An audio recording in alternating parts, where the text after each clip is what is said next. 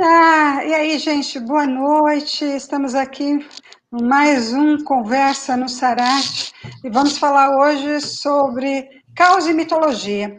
Eu, Cássia e Vitor e o Jorge, da, da, da, da, equipe do Instituto Sarete, vamos falar sobre muitas coisas, aspectos que falam sobre o caos dentro da mitologia, dentro da psique humana. E é interessante, né, pessoal, que a gente puxou esse assunto é, em cima de uma da última conversa que a gente teve sobre mudanças de hábitos, né? Então, uma coisa é uma extensão da outra que em cima de, da, da, do assunto de, da, sobre mudanças de hábitos, nós falamos sobre o caos, né? E hoje nós vamos falar o caos sobre o aspecto da mitologia, que é bastante interessante. Sejam todos bem-vindos, é, participem junto com a gente, em cima de perguntas, ideias, estamos aqui para conversar com vocês. Boa noite, Jorge, boa noite, Vitor. Boa noite, boa noite Cássia. E aí, vamos falar sobre caos? Vamos. As coisas gente... não, não estão nem um pouquinho caóticas, né? É, é, melhor é, momento que esse para falar disso. Não existe outro momento, é isso que eu ia falar, não existe outro momento é, é para falar sobre é, caos. E dentro da filosofia, da, da, mitologia grega, a gente sabe que caos é o primeiro deus, né? Ele, é, ele entra como deus, o primeiro deus primordial dentro da, da, da, de uma divindade do mundo, né? segundo Exildo. E, e é interessante, porque ele vem justamente no, no, no, processo inicial. Então, quer dizer, nada existe sem o caos, né? A gente precisa do caos para poder estabelecer ordem.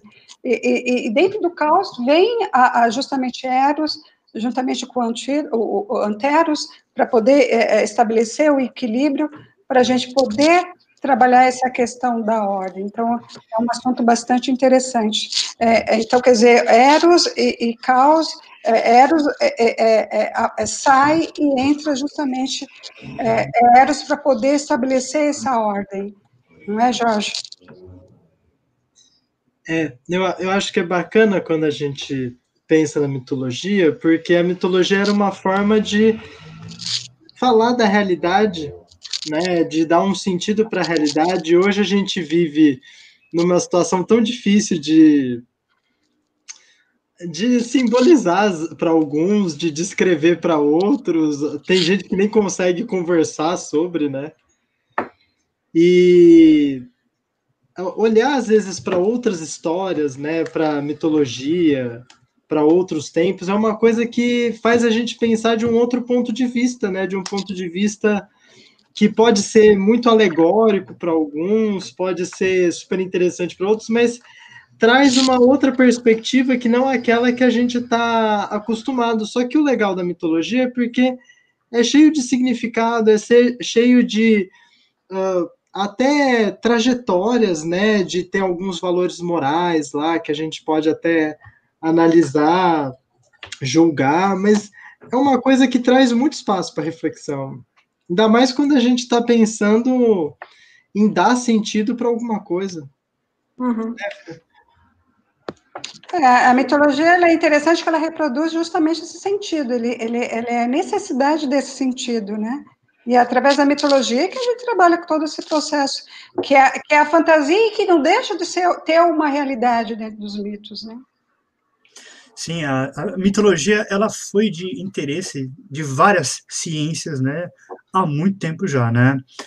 E em especial da foi interesse da psicologia, ah, bem por conta disso que você falou, Jorge, né? Diferentes culturas simbolizam, né, aquilo que elas vivenciam de diferentes maneiras, né? Os, os mitos eles são construções coletivas, isso é muito interessante. Então, eles não, não propriamente representam só o que um ou outro sujeito pensa ou sente, né? mas a história de um, de um povo, né, de uma civilização. Toda civilização tem os seus mitos, a, a, as suas histórias. Nós também temos as nossas, embora a gente nem sempre esteja consciente delas, né? Ou goste. É, ou goste. E e aí, é, o interessante é que a gente aprende por meio delas, né? A, se a gente pensar nos povos antigos, eles ensinavam coisas por meio desses mitos, né? Reprodução desses mitos serviam como uma integração social mesmo, né? A inserção do, do sujeito na, na cultura. É, e daí tem algo de interessante no, nos mitos, né? É, que os mitos eles eles são palavras, assim, eles são códigos que ajudam a gente a expressar coisas que a gente sente, né? E pensando assim no, no, na mitologia, né, como conjunto do, do, dos mitos, né, o estudo da, dos mitos assim a, através das, das eras, né, a, a, ele, eles contêm muito do que a gente passou e vai passar como humano né, nesse mundão. E quanto mais a gente conhece sobre eles, mais a gente tem palavras, mais a gente tem como pensar naquilo que a gente passa, naquilo que a gente sente. Então, eles são formas da gente refletir sobre as nossas vidas também, né? E é por isso que a, a, é, ele foi de muito interesse, né, para a psicologia. Ah, eu, é, só queria mencionar para vocês antes de terminar, é, o Joseph Campbell, não sei se vocês conhecem, né? Sim.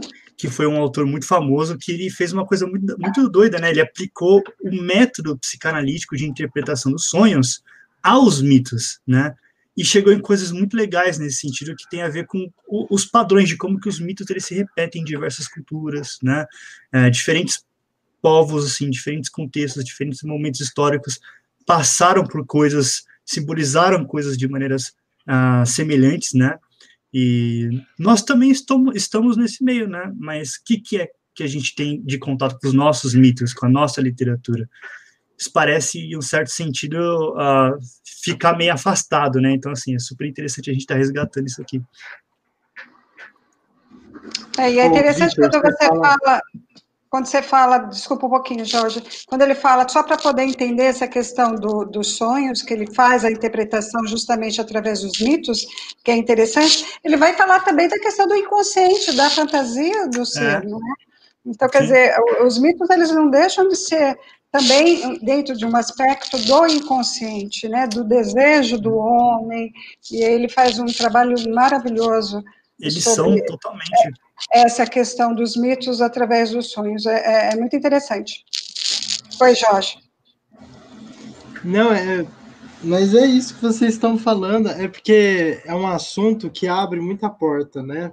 Uhum. Quando a gente começa a falar disso que o Victor falou, a gente pode pensar além da mitologia grega, né, da mitologia clássica ocidental, mas a gente pensar até no nosso Brasil, sem ir para o nosso folclore, a gente tem uma mitologia que se constrói desde o Mário de Andrade, né, com Macunaíma, que a Clarice Lispector, ela vai retomar o Mário de Andrade, o uhum. Macunaíma, e, e, e num outro contexto, né, de um contexto já de um Brasil muito mais urbanizado, e, e que fala muito da gente, das nossas angústias, porque é isso. O mito, se a gente for ver a, a, a construção né, desse tipo de texto, se a gente for ver a construção da, desse tipo de gênero, a gente localiza ele dentro do drama, né? E o drama, diferente da comédia, que é uma coisa de um sabor local, de um sabor muito específico, que às vezes é, nem tem como traduzir, o mito ele tá no drama, ele tá na dimensão humana que busca encontrar o universal, aquilo que nós temos de comum.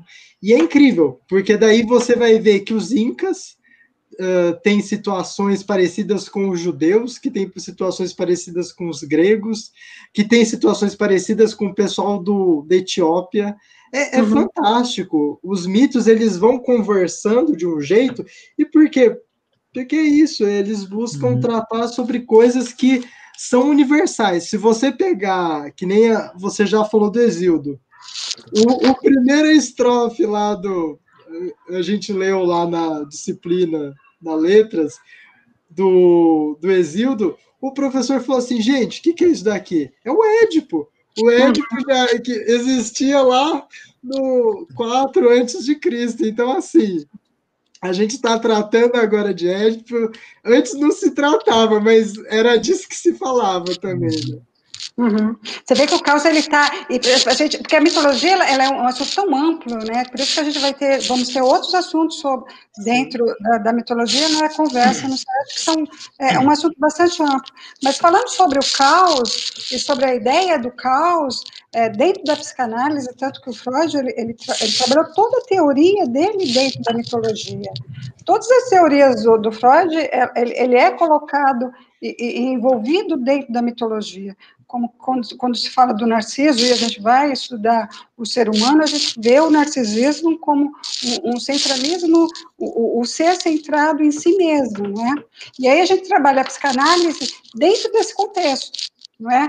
Da mitologia, porque a gente faz com que as pessoas façam de si mesmo o seu próprio mito, não é? E é dentro dessa construção do mito que ela vai trabalhar a narrativa dela, a história dela e vai constituir o autoconhecimento, né? É, é, em, cima dos fragmentos da memória, né? Que ela tem né? dentro dessa narrativa, ela vai trabalhar o autoconhecimento, que é um assunto super importante. Por isso que eu falo que a mitologia ela é importantíssima para todos os sentidos. Foi dela que se originou a filosofia, né? Porque a filosofia vai trabalhar a mitologia é, dentro de um olhar racional, não é? Ela precisa da razão para trabalhar todos esses aspectos da mitologia, que é fundamental. Então, vem a, filosofia através disso. Mas a gente precisa do mito, dos mitos hoje para trabalhar no contemporâneo, porque é através do mitos que a gente vai trabalhar a fantasia, o trabalho do, do todo o processo do imaginário, né, da psique humana porque o imaginário é muito importante no trabalho, tanto na psicologia como na psicanálise. Quando a gente vai trabalhar Jung, é, no sentido da psicologia analítica, a gente vai trabalhar o coletivo inconsciente dentro desse processo mitológico, não é? Que é todo um aspecto cultural em cima de um povo. Então, você vê como a, mitologia é importante, né, nos estudos, em todos os sentidos. E é importante também na questão da ciência, na própria matemática veio a, a, a teoria do caos, que é trabalhado também. Eles tentam, que tem até um filme, que é, ele também é, é falado sobre, é, no nome é, Efeito Borboleta, que existe até um filme com esse nome. Então, quer dizer, é, que é super interessante. Então, quer dizer, eles tentam compreender o mundo através dessa situação inicial, que é o caos, e em cima de uma mudança dessa dessa, é, desse processo inicial. Então, quer dizer, uma simples mudança nesse processo gera aí uma situação extremamente caótica, não é? Que é o estado do efeito borboleta. Então, quer dizer, um simples bater de asas da borboleta cria-se um tsunami no Japão, né? Que é o filme que é super interessante. Eu não tenho, eu só tenho noção sobre, mas é importante também é, estudar o caos também no aspecto da ciência dentro da matemática. Você vê que todo o processo original do caos é, é, é, é transmutado até no ocultismo, em, tanto, em todos os processos é, é, da mitologia, da religião. Então, mitologia é um assunto bastante amplo, né? Sim. E aí, aí pegando, uh, voltando para o caos, né, você lembra que você começou falando do caos e você descreveu o caos como um deus né? Você retomou mitologia grega. É, eu confesso para vocês que eu conheço muito pouco de mitologia grega, muito pouco, né? Eu amo, eu amo. Sim, é, eu gosto muito do tema, mas nossa, quando eu li fazia muito tempo, né? Uhum. E mas eu li uma vez que, porque assim, é, no panteão grego, né, nos, nos mitos gregos, uh, tem os deuses mas tem os titãs também, né? E os titãs, eles não são deuses, né? Propriamente. Alguns são. É diferente. É, é, mas tem, tem uma diferença aí, né? Do, por exemplo, quando a gente fala do, dos deuses do Olimpo, eles são diferentes dos titãs. Né? Os titãs, eles precedem os, os deuses, né? Se eu não estou errado. E o caos, ele não é um deus, no sentido que o Zeus é um deus, por exemplo. Ele é algo uhum. diferente. Ele é um né? Deus primordial, ele não tem, ele não precisa de união para poder é, é, construir ou projetar. Quando a gente fala de Eros e quando a gente vai falar justamente do, da, da noite e da, da escuridão, que é originado dele, é uma, uma projeção, uma construção dele. Na realidade, ele, ele não é, ele é um Deus primordial, né? E por que primordial? Porque ele não precisa dessa união de um outro Deus para poder construir. Então, quer dizer, ele entra nessa, nessa esfera de Deus primordial, não é? é, é... Inclusive, é, tem, tem versões, né? Tem autores que vão colocar né, o caos como um princípio até, como uma unidade, como um princípio de unidade.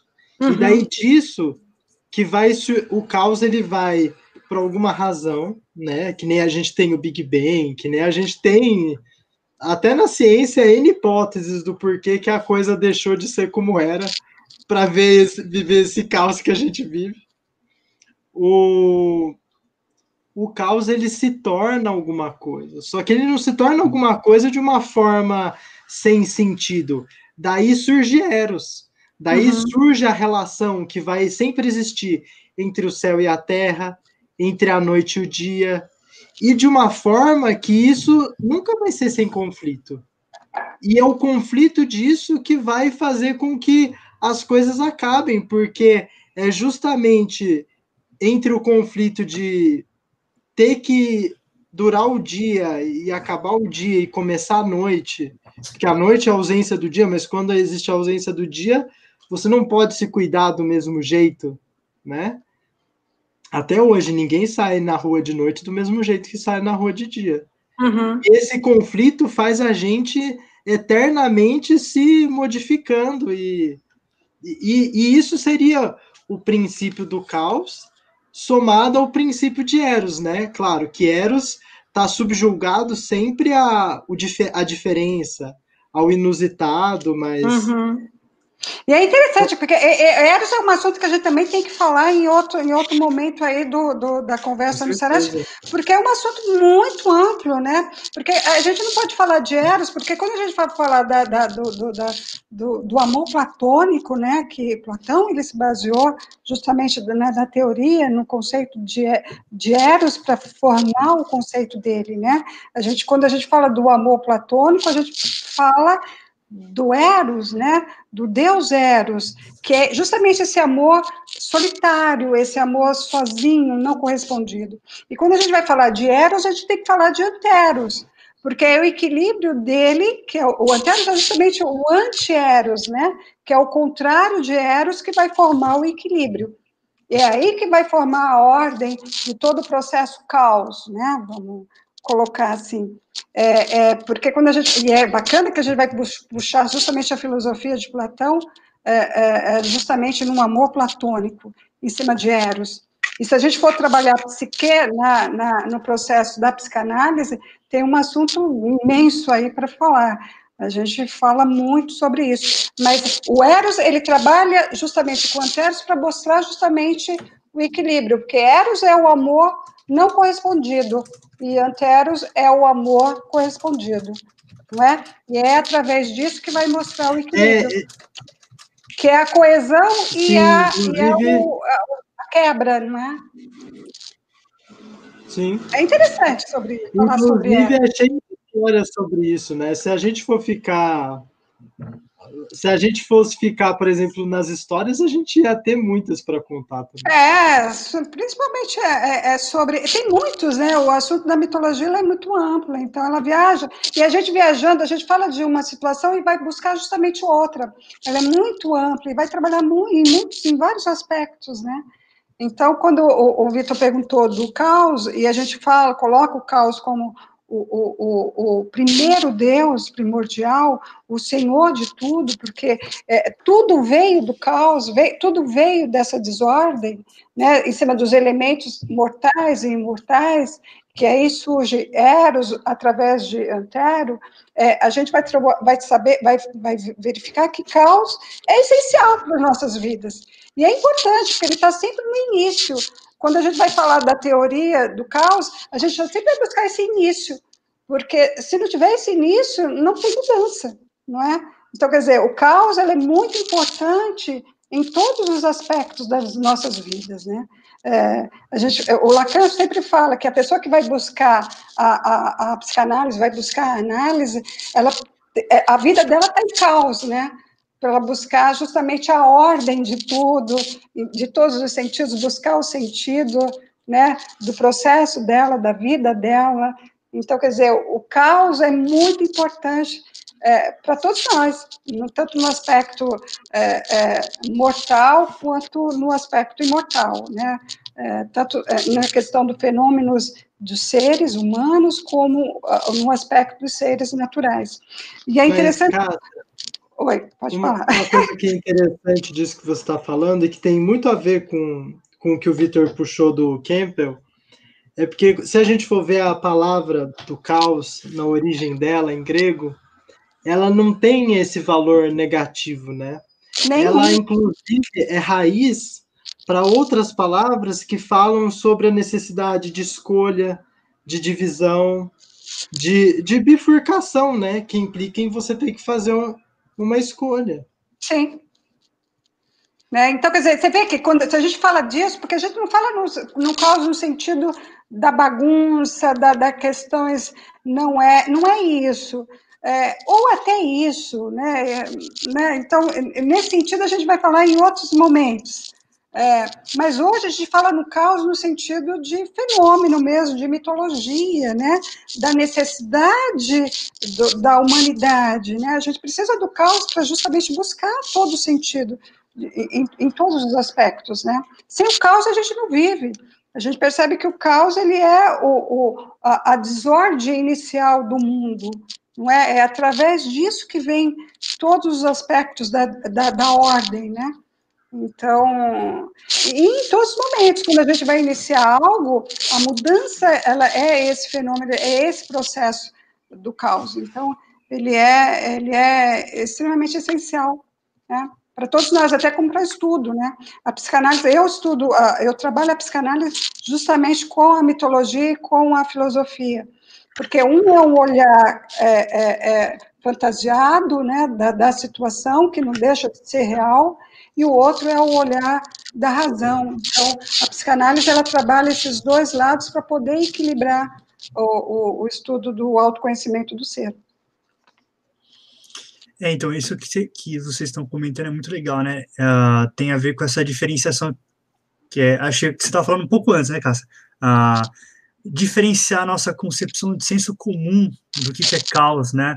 Porque a gente Sim. vive numa cultura que é, é, desde muito tempo, é tão ordem, ordem, ordem é o que interessa, ordem é o bom, se a gente tiver ordem, uhum. se a gente tiver organização, as coisas estão bem, uh, tá tudo funcionando, e o contrário disso, então, é o caos, é o ruim, né, é a destruição, é, é, é a bagunça, e é, é, isso que é legal, né, e tem a ver com a pergunta que eu, que eu fiz no começo, né, porque ah, o caos, nesse sentido, ele não é um, um deus no sentido do, do, panteão grego que a gente conhece, né?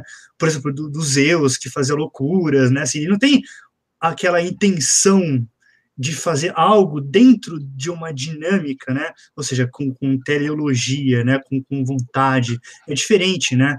Ah, é isso que vocês falaram, ele é primordial, no sentido de que ele é o primeiro, ele, ele é a origem, ele é um, ele é um campo de extremas possibilidades e de, de mais uhum. diversas, da onde tudo que existe sai, né? Que, que tira, é, que vai se construindo ter, por meio dessa, é. dualidade, dessa dualidade. Sim, forte. Então, e, é primordial, e primordial no sentido de ser único, né? Porque ele não mistura, ele não se é. une a nenhum outro Deus. Ele é extremamente Sim. primordial. Olha a importância desse Deus, né? Entender o caos como essa fonte, né? No sentido de criatividade, de, de possibilidade, de, de diversidade. Entender que existe algo mais que está para além de uma ficção que a gente estrutura no mundo, que a gente dá sentido, né? Isso é, é, é muito legal. Eu gosto. Uhum. Ah, é, Ô, Vitor, aqui tem uma pergunta que você vai adorar comentar isso daqui. Eu, eu também já estou aqui me coçando. Mas você vai pular aí da cadeira. Então, cuidado. O Cássio Cruz. Boa noite, pessoal. Todos bem? Estamos bem. Estamos tomando um cafezinho. Super massa e rico assunto gostaria de saber se existe relação entre razão e os sentidos, isso daqui que está me coçando, no sentido mitológico, Apolo e Dionísio, daí agora o Vitor pulou na cadeira. E como ela afeta no estudo da psicologia humana. Um ah, abraço. maravilhoso. Um abraço, Cássio.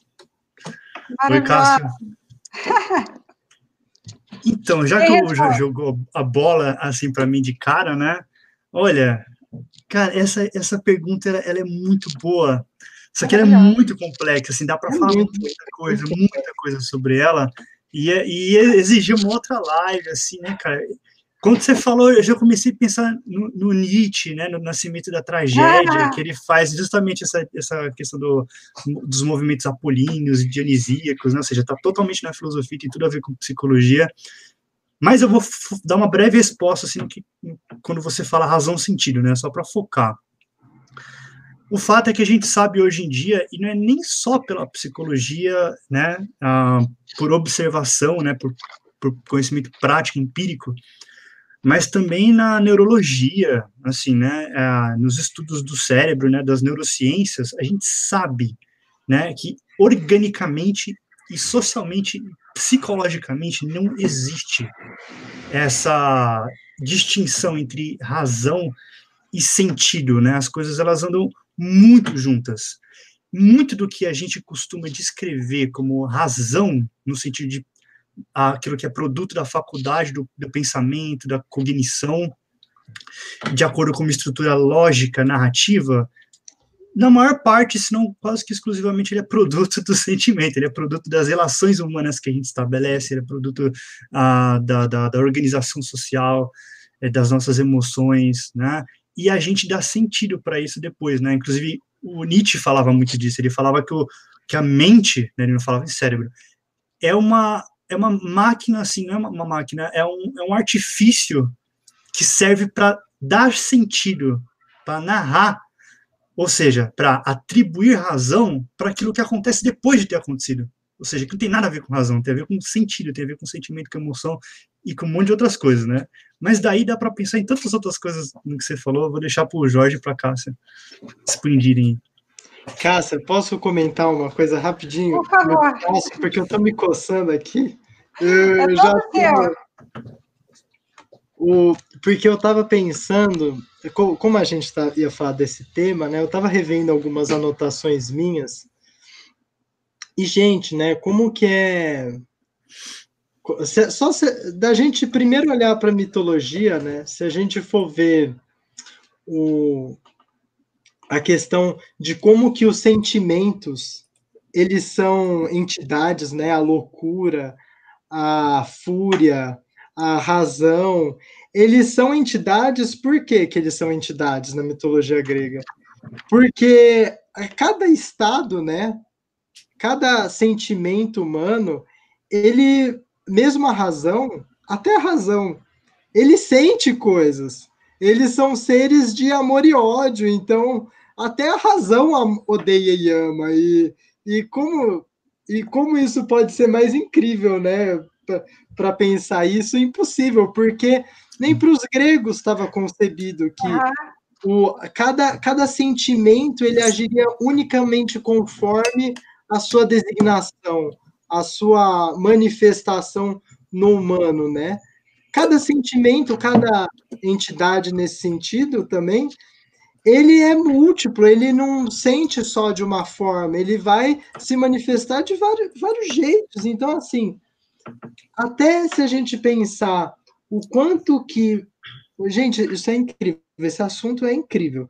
Se a gente pensar no, na diferença entre o surrealismo e as outras correntes literárias, a gente vai lá para o Baudelaire, que está no meio termo e que vai começar a escrever sobre condições, às vezes, de grande fome ou de grande embriaguez, para depois trabalhar racionalmente sobre isso. Ou tentar trabalhar o mais racionalmente possível, né? Dentro do que ele acreditava, mas. O... Por quê? Porque a vida não é só razão, né?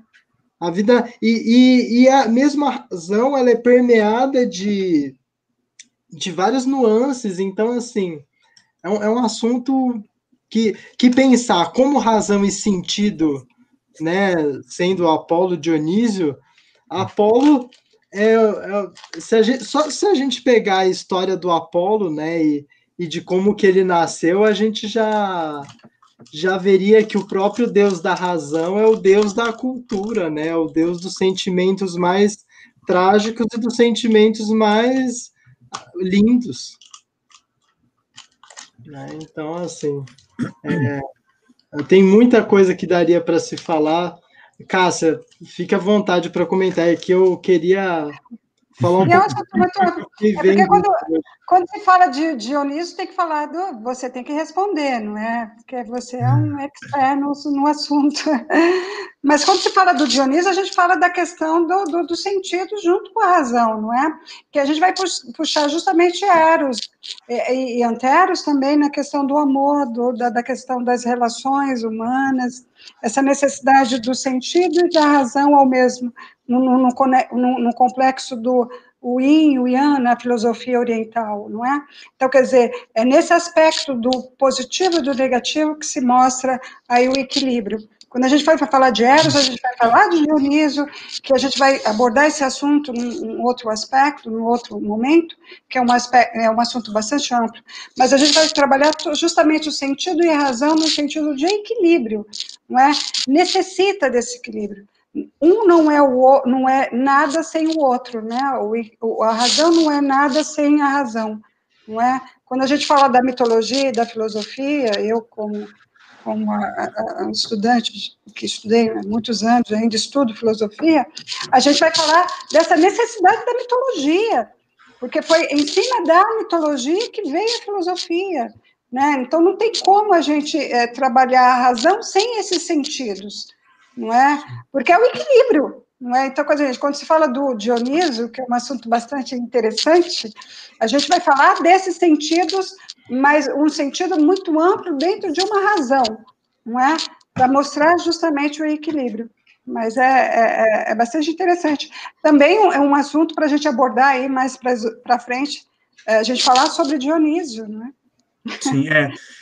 Tentar resgatar um pouquinho de, de volta para o caos, né? Porque, de, é. de, fato, assim, Apolo e Dioniso, a gente ia precisar fazer uma outra live para falar, porque é muita coisa, né? É muito Aí, amplo. E falar sobre o corpo, né? Sim. Quando a gente falar sobre isso, razão e sentido está no corpo, e daí tudo que a gente vai trabalhar, desde a terapia até de como que a ciência se constrói, incluindo e excluindo o corpo humano, né?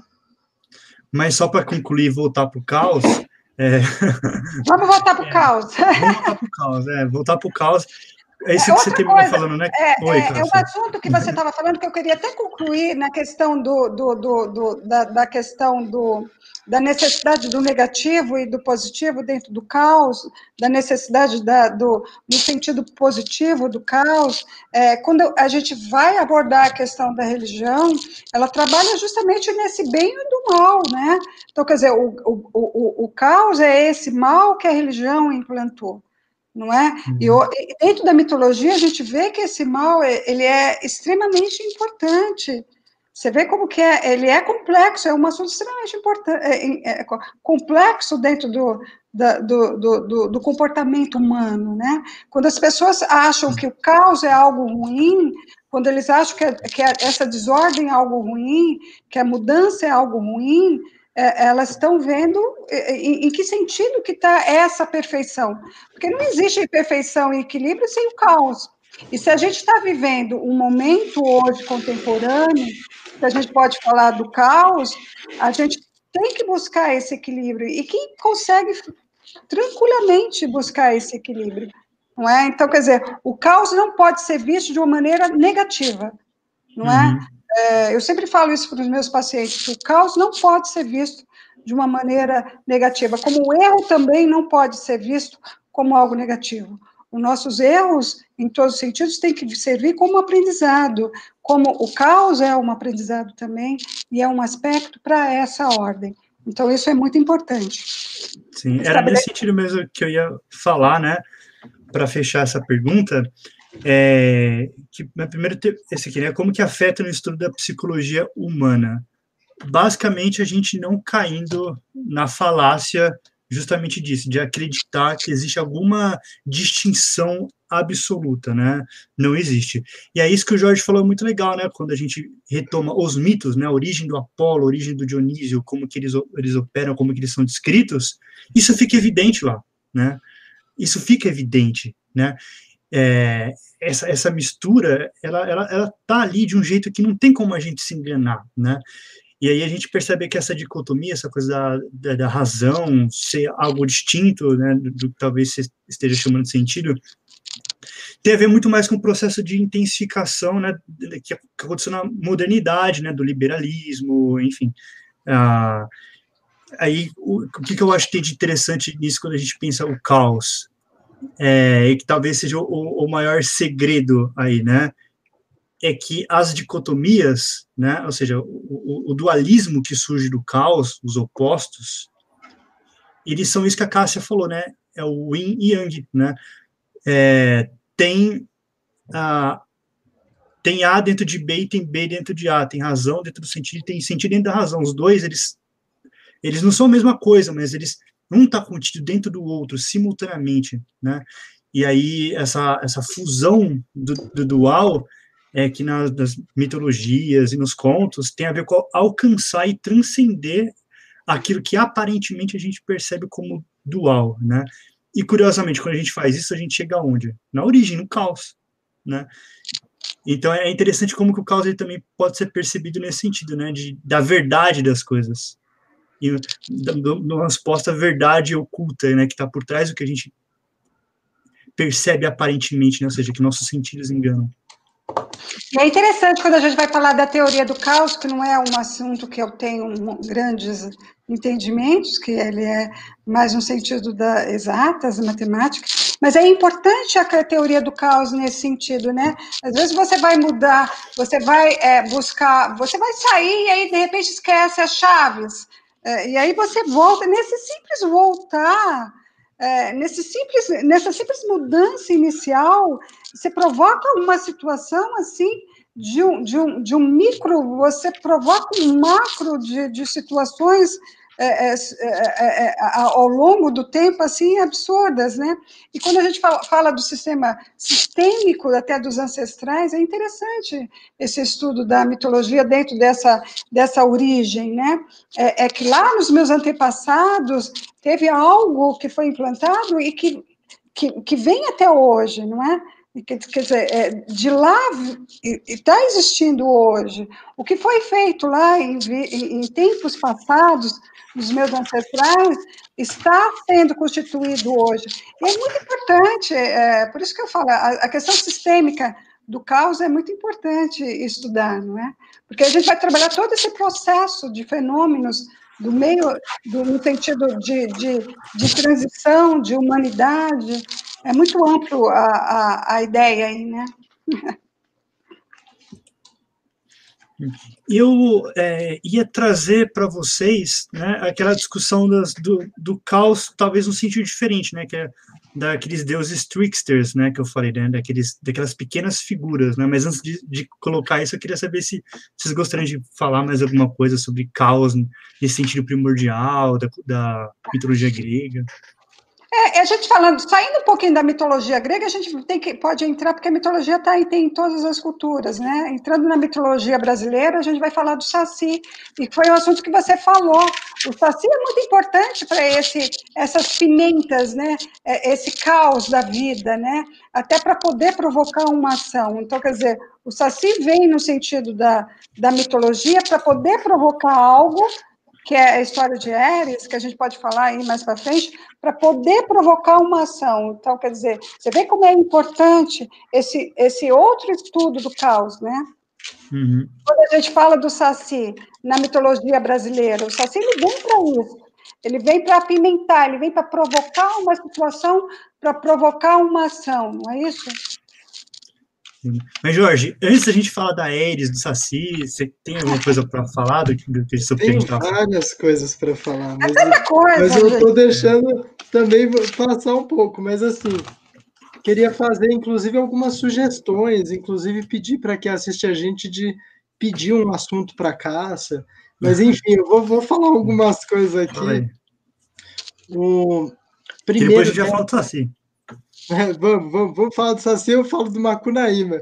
O, o que o Cássio falou me fez pensar imediatamente, né? é porque é tanta coisa que a cabeça ela expande imediatamente mais do que cabe no meu quarto. Daí tem um livro de uma poetisa fantástica, fantástica, assim, no mínimo, no mínimo fantástica, mas que só tem dois livros dela traduzidos no, no Brasil, que é Alexandre Pisarinski.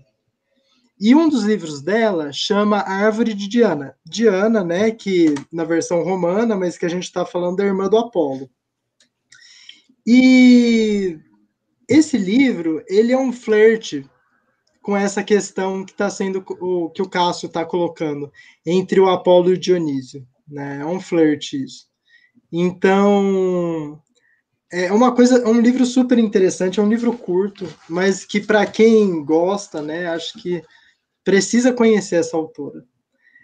Outra coisa que eu que eu ia comentar também é que a casa está falando dos erros, né? E quando a gente pensa no caos, a gente começa a pensar nisso da terapia e ou na vida também. Na vida tem mais erros do que acertos, né, gente? O, nas histórias todo mundo erra muito antes oh, de conseguir chegar no final que dá alguma coisa certo, né? Às vezes dá mais, dá menos. As coisas, é interessante quando a gente vai falar dessa origem do caos, uma série de coisas, a gente vai falar da questão dos erros, dos acertos, a gente precisa dos, dos, dos erros para poder chegar a esses acertos, é. né? Então, quer dizer, é e o a... mesmo processo, é a mesma coisa. Imagina. E a, a terapia é isso. É a mesma coisa. Diga, desculpa, Cássia. A terapia é justamente isso, né? É, o Vitor falou de voltar na verdade oculta das coisas, a origem. A terapia é esse processo de retomar isso que parece que não tem espaço na nossa vida porque é caótico. É que nem o som, né? Que nem o som e o ruído. Qual é a diferença do som e o ruído? Você vai numa, num, numa live e daí as pessoas estão cantando e daí você ouve e fala, nossa, que bonito, né? Que som bonito. Daí, de repente, tá alguém cantando lá na rua e você fala, nossa, que barulheira é essa? Ou uma sirene e uma barulheira, mas as coisas, na verdade, elas, quando você vai ver, elas têm um sentido, né? A cidade tem um som. Então a cidade tem um funcionamento. A sirene de uma ambulância tem um sentido dentro da cidade. Mas para a gente que está aqui no apartamento, de repente é só um barulho, é só um ruído. Mas daí tem isso, eu estava procurando aqui um negócio, mas não achei. E, e, e, falar, né, que a Cássia fica falando que ela quer falar disso da teoria do caos. Gente, peçam para a Cássia, que é formada em filosofia, falar sobre Pitágoras. Façam ela aí atrás do Pitágoras, que fala sobre o caos, sobre o equilíbrio do caos, que foi professor do Platão. Por favor, gente, façam isso. A, a Cássia, ela tá aí, ela que tem as escolhas, as últimas assinadas.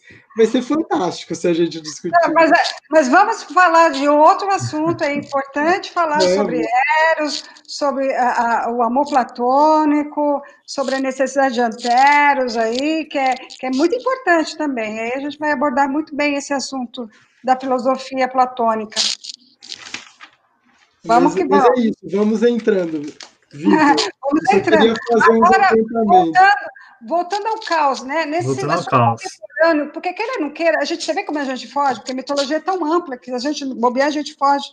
É, entrando aí nesse processo hoje da pandemia, que, que a gente vê como um caos, né? A pandemia uhum. não deixa de ser um caos, não é? Em, em que sentido que vocês veem a visão no sentido do, do, comportamento humano, dentro dessa mitologia que a gente fala, da questão do caos, nesse comportamento pandemia. Como que a gente uhum. consegue verificar e fazer uma, uma ligação entre uma, é, é, a pandemia e o caos no processo do, da mitologia? Uhum.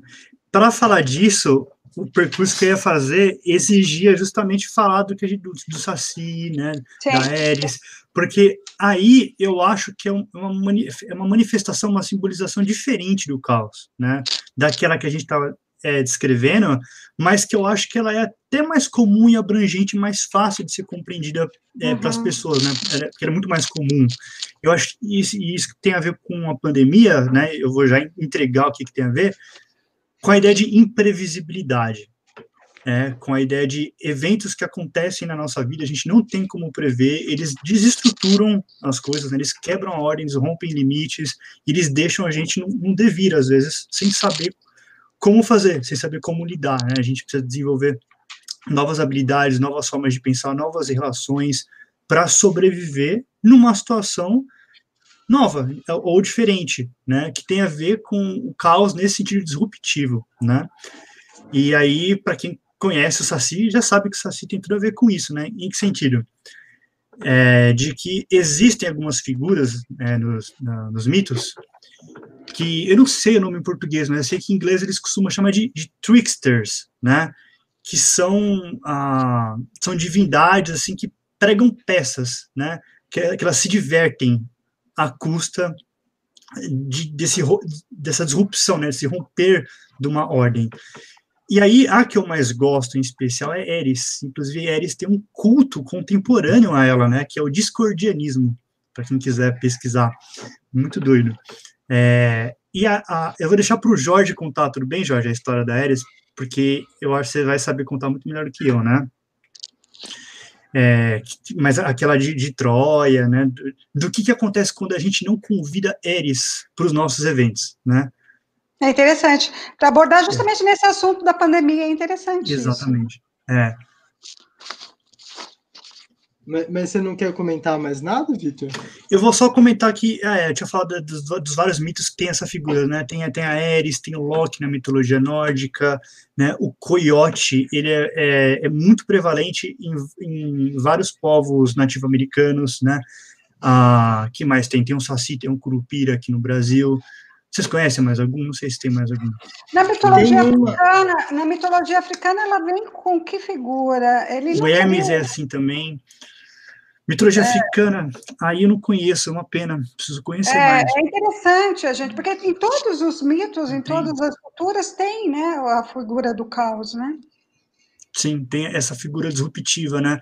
Que ela, ela, é, ela não é que ela é destituída de moral, mas ela não está preocupada com, com, com, moral, ela só acontece, né? Ela só Sim. faz. E, e, por isso que tem a ver com pandemia, porque a, a pandemia é isso, é um evento pum, que cai assim sobre as nossas cabeças e não tem a ver com bem ou mal, e, e é, tem... é, é, interessante, né, essa uhum. coisa da pandemia, desculpa assim, ter cortado. Deixa eu concluir rapidinho. O que tem a ver com bem e mal é a forma como a gente lida com, com esses eventos. E é por isso Sim. que vale tanto a pena estudar justamente isso, como que a gente lida com o Saci, como que a gente convida Ares para os nossos eventos. É, é aí que a gente tenta ganhar um pouco mais de flexibilidade para resistir a esses eventos, né? Que geralmente acontece quando a gente fica preso demais numa ordem. Quanto mais a gente está fixo nessa coisa de padrão, de ordem, de regularidade, mais o Saci fica tentado, porque é mais divertido para ele. Né? A, gente precisa, a, gente precisa, falar mais sobre esse Saci, porque é interessante, é. né? Mas, desculpa, Cássio, continua. Então, quando a gente fala da questão da desordem, no sentido de, de processo micro, porque quando a gente vai falar, mas voltando mais no assunto da pandemia, é porque começou, no, que a gente for ver a teoria do caos aí, porque começou numa coisa tão micro, não é? é, é ela entra até como efeito borboleta, em cima de um processo, algo pequeno acabou é, criando assim um aspecto tão amplo, tão macro, né, que pegou de uma maneira universal. Então não deixa de trabalhar também essa questão do caos dentro do processo da própria pandemia. Em cima de uma situação, de uma mudança inicial, pode acarretar muitas coisas, né? Que é o que a gente está vendo aí. Agora, como lidar com ele, como, como lidar com esse caos, eu até concordo com você, Vitor, vai depender muito do entendimento, da visão do ser humano, né? De como ele vê é, essas mudanças, essas mudanças de hábitos que a gente falou na conversa anterior, que, que é aí que originou-se o, o, caos. Então, quer dizer, vem muito da, das, do sentido do olhar para isso, né? De ver a necessidade disso ou a, a, a, o, o processo da mudança como algo positivo, né? Sim. Cássia, que figura que você falou quando você falou sobre origem africana? Então, é, é, eu não sei, o Exu, ele, é, ele vem como o, o, o deus guardião, não é? Eu, eu, eu sou muito, eu, eu gosto muito da filosofia, da mitologia é, é africana, mas baseada no caos, com certeza deve ter alguém, algum que a gente pode estar falando até na, na próxima conversa, mas com certeza tem o, o, o, algum deus que se baseia nesse aspecto, né? É, é não é exatamente africana, né? É mais, é mais é que eu acho que tem uma influência em alguns povos africanos, mas tem o mito de Ishtar, né? Ishtar é uma deusa, uma divindade, assim, é filha de um deus organizador, né?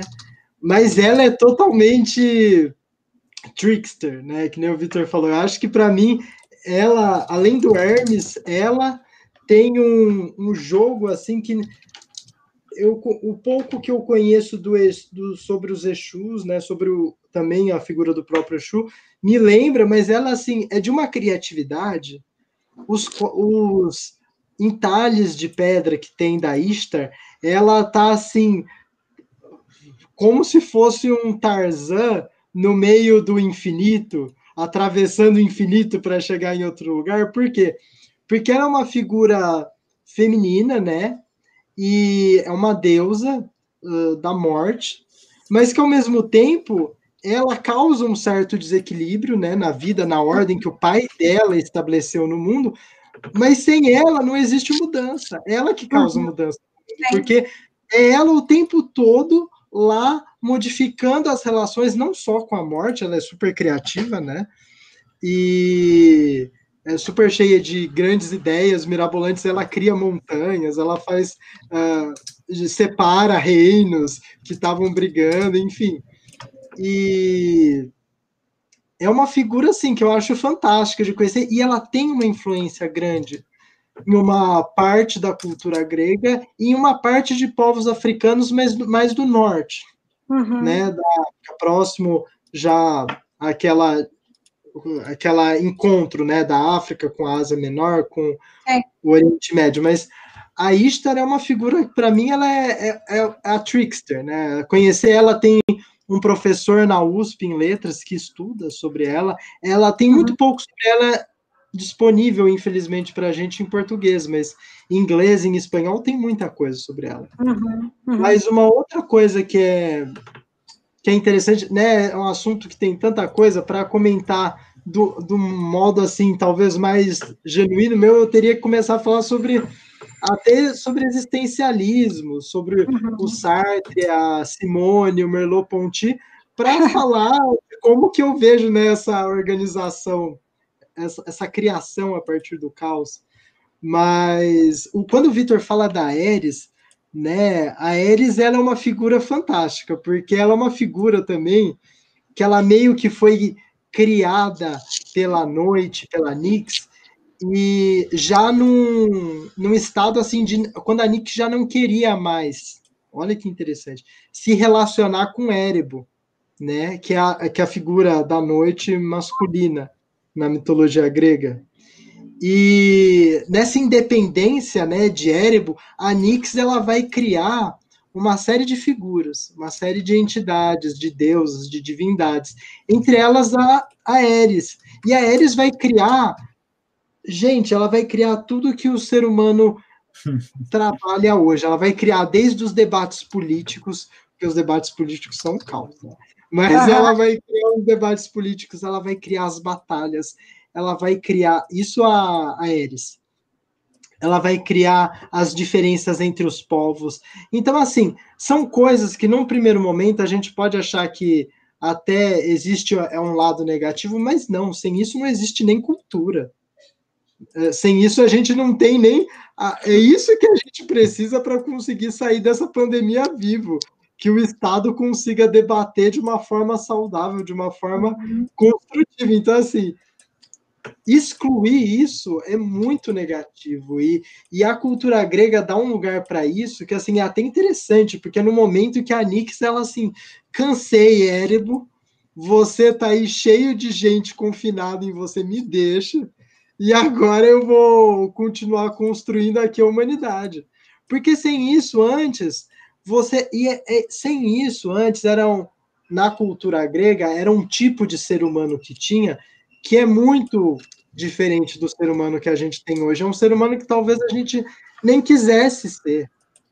Né? Eu acho que essa que é uma das questões. Mas quando o Vitor fala da Ares, é porque toda a guerra de Troia, né, toda a origem da Europa, basicamente, da Ásia, que está em jogo na guerra de Troia, é por conta que os deuses estavam lá num, num dos muitos bate-bocas deles lá no Olimpo, e aí ela joga uma maçã, um pomo É um evento, ouro. né? Eu não, eu não sei o que, que era, mas não sei se era uma festa, mas era um evento importante que o Panteão é no Olimpo, eles todos foram convidados é, e não convidaram ela. Então, eles não convidaram ela. Não foi, ela, ela não foi convidada. Porque é. ela é uma deusa sem linhagem, como a Nix decidiu se afastar. E porque ela causa. É, mas como a Nix decidiu se afastar de Erebro, a Ares ela é uma deusa que foi criada sem a, a relação sexual e da, com Erebro, né? Então, digamos, ela vem de, da noite mesmo. E daí e ela, é interessante, né? É interessante a história dela, porque ela, ela, é tida como feia, como né, não bonita, ela não tem essa figura atraente, né? A Iris é, é, é marginal. Né? Ela, ela é bem, é ela é bem marginal. Ela não é, ela não é. Ninguém lembra dela. Ninguém lembra, ela é esquecida ali, ela está no canto, imagina que não vai convidar Né? É, é a graça é, porque o, o, pessoal, todos eles vão começar a falar, né? Porque não existiria Europa sem Eres, né? O Virgílio ele vai pôr isso de alguma forma. O Virgílio que vai contar a história da criação de Roma, que vieram dos troianos, ele vai falar assim: não existiria Europa sem essa guerra, não uhum. existiria uhum. nada disso, né? Então, uhum. o próprio Dionísio, ele que ele vai reconstruir os impérios, ele vai uh, ir avançando sobre a Terra, ele dependeu também da Ares, então assim, ela é uma deusa marginal, mas ela é uma deusa super importante. Igual o caos, que a gente quer esquecer, a gente quer não pensar nele, a gente quer negar, né? Uhum. É, e é interessante quando a gente fala do caos como necessidade, né? Como ele como Deus é, é, é único, como Deus. E é, tem pessoas que até se assustam quando a gente fala isso. A necessidade do caos para a, a, a, origem da ordem, não é? Então tem pessoas que são muito é, contrárias a esse entendimento, mas eles são tão importantes, né, para a gente poder compreender, né, a questão do fenômeno tanto humano como da natureza, é tão importante. Né? Mas, Jorge, Mas, cada... terminei a história. Vai lá. Ah, o Vitor, ele, ele quer estar, mas é porque o Vitor, ele... Ah, mas a história que ainda dá para contar, né? Assim, só uma das muitas intervenções da Ares, eu poderia ficar aqui falando sobre várias, mas uma das muitas intervenções da Ares, né, para a Guerra de Troia, é que nessa festa que os deuses estão comemorando uma nova organização das divindades que eles rebaixaram alguns titãs, o Cronos foi exilado, que é o pai dos Zeus, né? Enfim. E daí se joga essa maçã, a Ares joga essa maçã. E... Ficou conhecida como pomo da discórdia, né? Da que é a douradinha. Que é da, da árvore de, de Afrodite, né? E daí a Ares ela joga essa maçã e ela fala assim, né? Que, um, as, que eu não, agora eu acho que é assim, né? Ela vai estabelecer um conflito, porque as deusas elas são muito também narcísicas. Então assim, quem é a deusa mais bonita da festa? Porque três pegaram ao mesmo tempo. Isso. Ah, e, e poderia ficar com o pomo a deusa mais bonita. Só que daí isso acabou com a festa, né? Acabou com o momento de comemoração. E que para isso foi estabelecido por meio de uma questão sanguínea, né, de, de descendência, um, um humano que era o Paris, que era filho do rei de Troia, e que quem convencesse o Paris, quem ele escolhesse que seria, porque seria a deusa mais bela, a deusa da beleza, né? Uh, poderia ficar com um pomo de ouro e concederia um desejo a, ao Paris, né? Realizaria um desejo dele. E o Paris escolheu a Afrodite. As opções eram a Atenas, a Hera E a Afrodite, ele escolheu a Afrodite. Daí escolheu a Afrodite ele E cada, cada uma oferece um desejo para ele, né? Não lembro quais são, mas eles são significantes, eles são interessantes. Sim, mas, mas é porque senão a gente vai se alongar é, muito sim. também. Mas só para quem quiser procurar, é, faz, faz sentido assim ver o que, que elas oferecem para ele, o que, que ele escolhe, né? Isso é legal. Sim, sim. Mas ele escolhe no fim Afrodite porque no fim ele está escolhendo o amor, né? Ele está escolhendo o amor e um amor que ele sentia pela Helena, né? Que era, fi, que era a esposa do irmão do Agamenon, que depois é um, é um general que vai conduzir a guerra de Troia, enfim. Mas é isso, é, é uma deusa que é responsável por toda a formação, basicamente, do que a gente conhece como Europa. Que foi a... profundamente caótico, né? E Olha a importância dela, né? Sim. Muito Mas, enfim, só, vocês estavam. É, eu fui caçar aqui, né? É, deuses, divindades africanas. É, não encontrei muito, né? Mas eu acho que do, do Egito é mais famoso, né? Então, tem o Anubis e tem o Sete. Uhum. E é legal porque eles também representam aspectos diferentes do caos. O Anubis acho que é mais no sentido do trickster e o Sete é mais no sentido destrutivo. Né? Tanto que acho que o 7 é o que compete com o Horus para trazer o dia e a noite, né? Assim, um... Tem a ver com aquilo que você estava falando, né, Jorge? É, o dia eu, noite. Eu sei que o Freud gostava dos egípcios, mas eu entendo pouco. A Cássia acho que entende um pouquinho mais. É aquilo que você está falando ah. do dia e da noite, essa dualidade. Hum, tá. Que é o equilíbrio, que a gente vai falar do, do Eros, Anteros, da filosofia oriental, Yin, Yang, que é justamente o equilíbrio, né? São os opostos que personifica a, a ordem, o equilíbrio, né? Que precisa do dia, dia da noite para poder equilibrar a situação. Ô, Cássia, né? já deu uma hora, o que, que você acha de você fechar falando justamente disso, né? Pegando essa história da Ares, e disso da gente não convidar a Ares para os nossos eventos, essa coisa da imprevisibilidade e articular com a pandemia. A gente complementa, a gente vai preenchendo qualquer coisa. A gente complementa. A gente não respondeu a pergunta da Cássia, não é verdade? A gente viajou aqui. Exatamente. Que é. pergunta que eu fiz, gente? Eu até esqueci. Eu Você falou para particular com a pandemia, né? Para falar da é, pandemia. você jogou para então, gente, agora o Vitor foi esperto e jogou para você.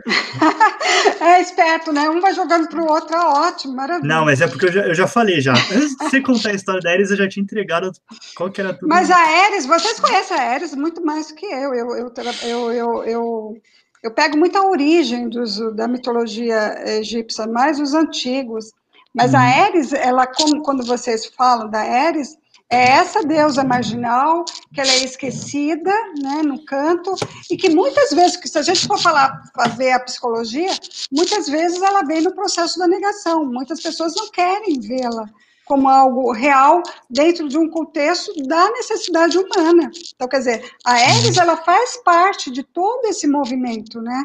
Então, quer dizer, é, é, essa discórdia, quando a gente fala do Saci, que ele vai trabalhar justamente com o mesmo fenômeno, né, da Ares, é importante, porque é essas pimentas que a gente fala do amor, que a gente fala da paixão. A paixão, ela é uma pimenta também. É, é esse processo do, do, E aí a gente vai falar de Dionísio, né, Jorge?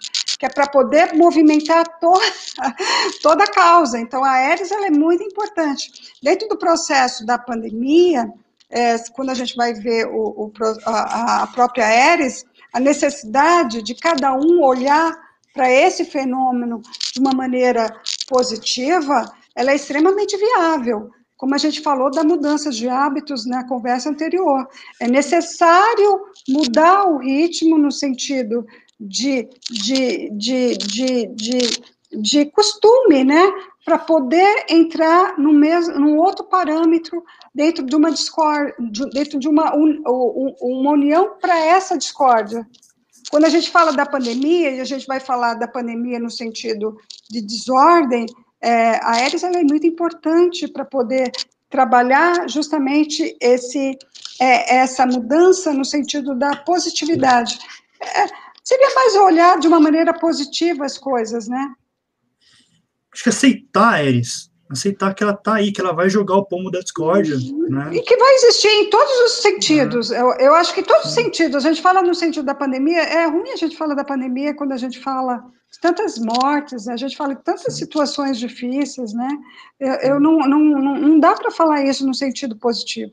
Pandemia não é é, é, é, eu espero que as pessoas não confundem é, o que a gente está falando aqui no sentido de olhar a pandemia no olhar positivo. Não, de maneira nenhuma.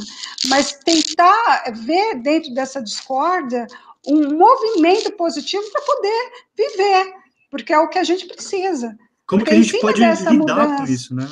Essas, é, lidar e aceitar porque se a gente for num processo da negação disso tudo, só vai criar uma, uma, uma, uma desordem, uma situação uh, de conflitos para todos, né? Então, para criar. Que... É, para criar a ordem dentro desse caos, uhum. vamos colocar assim, a gente precisa desse equilíbrio, do positivo e do negativo, para criar justamente esse processo da ordem, para a gente poder viver, não é? Você falou daqui da de negação, né? Eu pensei na hora, né? Naquelas pessoas que elas negam tanto e elas querem tanto que não exista mudança, que não exista mas, mas precisa. pandemia, que é. elas dão jeitos assim de escapar, né? Para ah, é, é uma gripezinha. Ah, mas isso daí já é. o pico já passou. Ah, mas é só, sabe? E fica é. se convencendo, né? Mas, mas, isso também tem a ver com, com muito aspecto do, do, do, processo quando as pessoas falam de felicidade, não é? As pessoas elas colocam de uma felicidade de uma maneira tão como se só existisse felicidade e pronto. A gente vivesse e começasse dentro de um processo da felicidade e morresse dentro da. Isso não existe. Essa ideia de felicidade que as pessoas vivem aí, ou colocam aí, é irreal. Então, quer dizer, se a gente vai buscar a felicidade dentro de uma verdade da gente, a gente precisa buscar ou atravessar essas situações de erros, de aprendizados, de, de mudanças, né?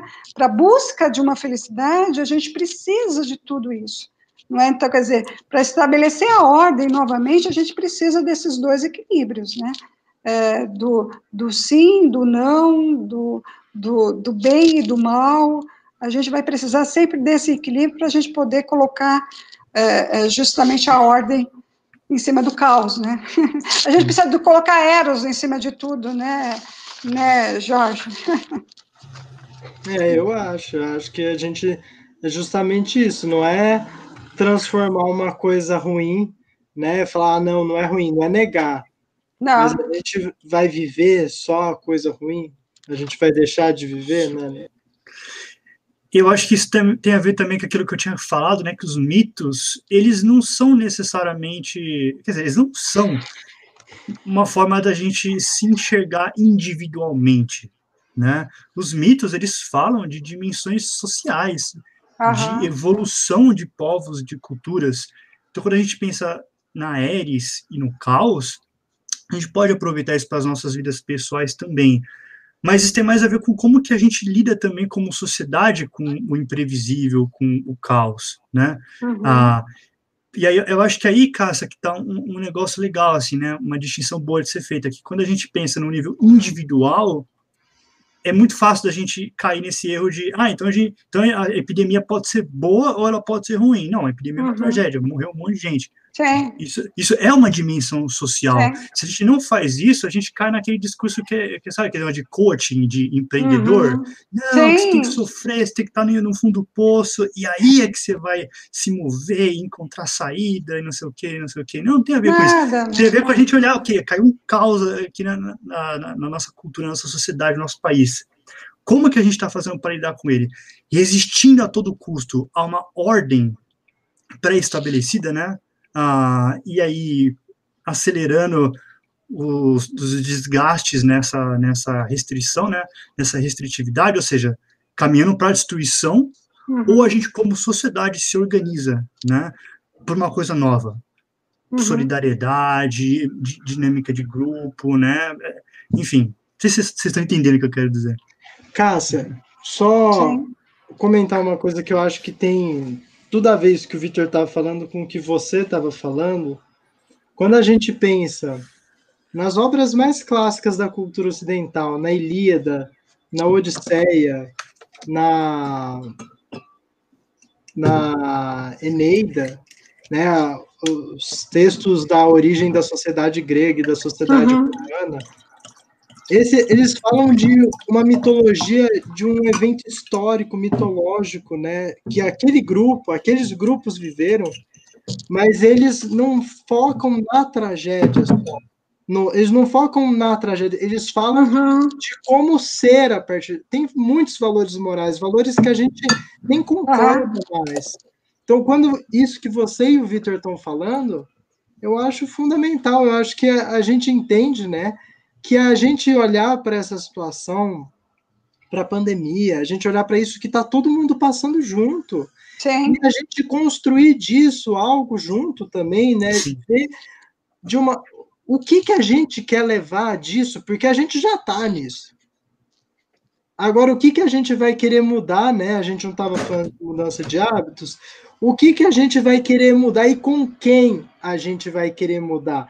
Porque uhum. agora é isso que está se colocando. É, a gente não vai sair disso sozinho. E por mais que eu goste ou não goste de como as coisas aconteceram, o que, que eu vou fazer agora coletivamente com vocês aqui, com a minha família, com os meus amigos, com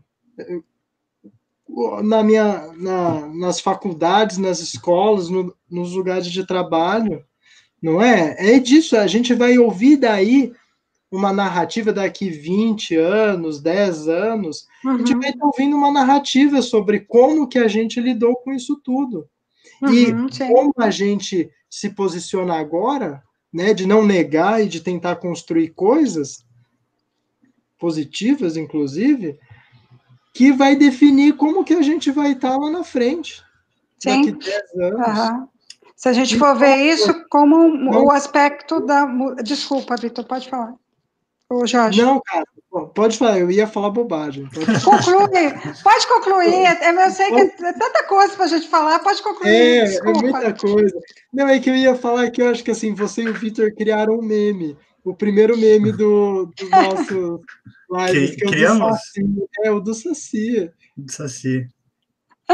Do saci.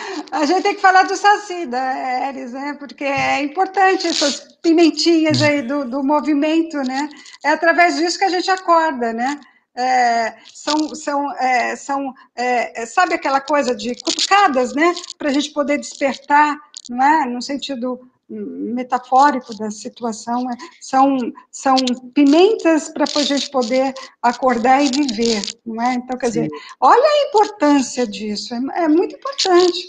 Então, quer dizer, se a gente for ver é, é o caos como no processo, e um, um processo inicial para uma evolução, é, é, estudar a mitologia no processo dessa evolução, como realmente a, a, própria mitologia fala, é importante. Dá uma paz né, interior, não é?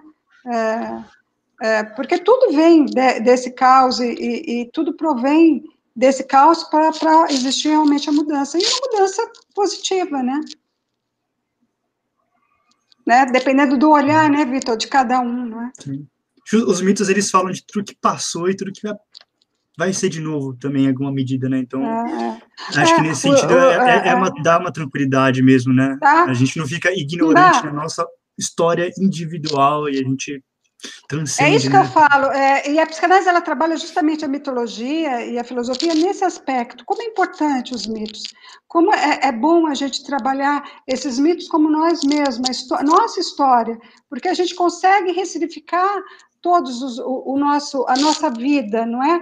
Para dar sentido, porque a gente, se a gente não poder não, não trabalhar esses mitos dentro das nossas histórias, dos nossos antepassados, das histórias dos nossos pais, das pessoas que estão ao redor da nossa infância, até formação do sujeito, a gente não constrói o mito, não é? A gente não ressignifica as nossas histórias. É? Então, quer dizer, a história disso dentro da psicanálise, a mitologia dentro da psicanálise é fundamental.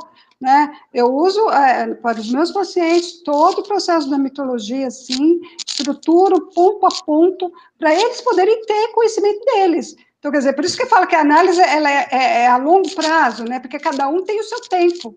Não é? Cada um tem o seu tempo de é, é formatar a sua história. não é? Então, quer dizer, para uns é muito rápido, para outros é, é a longo prazo, mas cada um necessita desse tempo para essa ressignificação da sua história, né, como autoconhecimento. Então, os mitos, quando a gente fala da mitologia e estudar a mitologia, é algo fundamental. Eu acho que é todos deveriam entender mitologia como um aspecto da humanidade, do estudo da humanidade, da questão cultural de um povo, né, da história de, de todo um, um ser, da natureza, é, e buscando no processo da razão, é a filosofia. Então, quer dizer, o contexto desses dois, eu acho que é, é o é o yin yang, né? é, o, é o equilíbrio e a ordem de tudo. Você falou muito bem, Cássia. Eu acho que esse é um jeito excelente de concluir, terminar. Né, mas eu vou concluir ainda, porque a gente, eu costumo ah, dizer, eu, eu costumo ah. dizer que os mitos, eles estão é, dentro das nossas vidas, né, eles estão estabelecidos em cada vida, em cada história nossa, e nós somos mesmos os nossos heróis, nós somos os nossos deuses, nós podemos formatar e fazer as nossas histórias. Eu acho que em cima dessa ideia, em cima dessa formação, somos todos um, né? Somos todos fortes para poder construir as nossas vidas. Isso é muito importante. É, é, colocar isso, porque aí não vai ver o aspecto da negação, do aspecto do não ver isso, do buscar só a felicidade. O, o, é, é, a partir disso, é a partir dos mitos que a gente vai ver todos os aspectos positivos e negativos para uma formação. Não é? Então, quer dizer, é necessário todo esse estudo para um autoconhecimento. Ah, desculpa, falei uhum. muito. e, a, e, a, gente tem que ver, a gente tem que falar mais sobre mitologia, que é algo muito. Eu fico encantada quando falo de mitologia, gente. Eu viajo, desculpa. Uhum. Que bom, porque significa que a gente vai falar mais vezes? Vamos, vamos. Eu acho que a mitologia, quando a gente fala de mitologia, a gente fala muitas coisas, né? A gente busca vários aspectos. Então, vale a pena a gente falar pelo menos uma vez por mês hum. sobre mitologia. Vamos. E é isso, gente. Aqui, então... é, o assunto estava tão bom, né? São assuntos para a gente falar dias e dias e mais dias, e noites também, né? Mas vamos terminando, agradecendo a todos, a participação de todo mundo. Obrigada a todos pela paciência e tudo mais. Obrigada e até o próximo.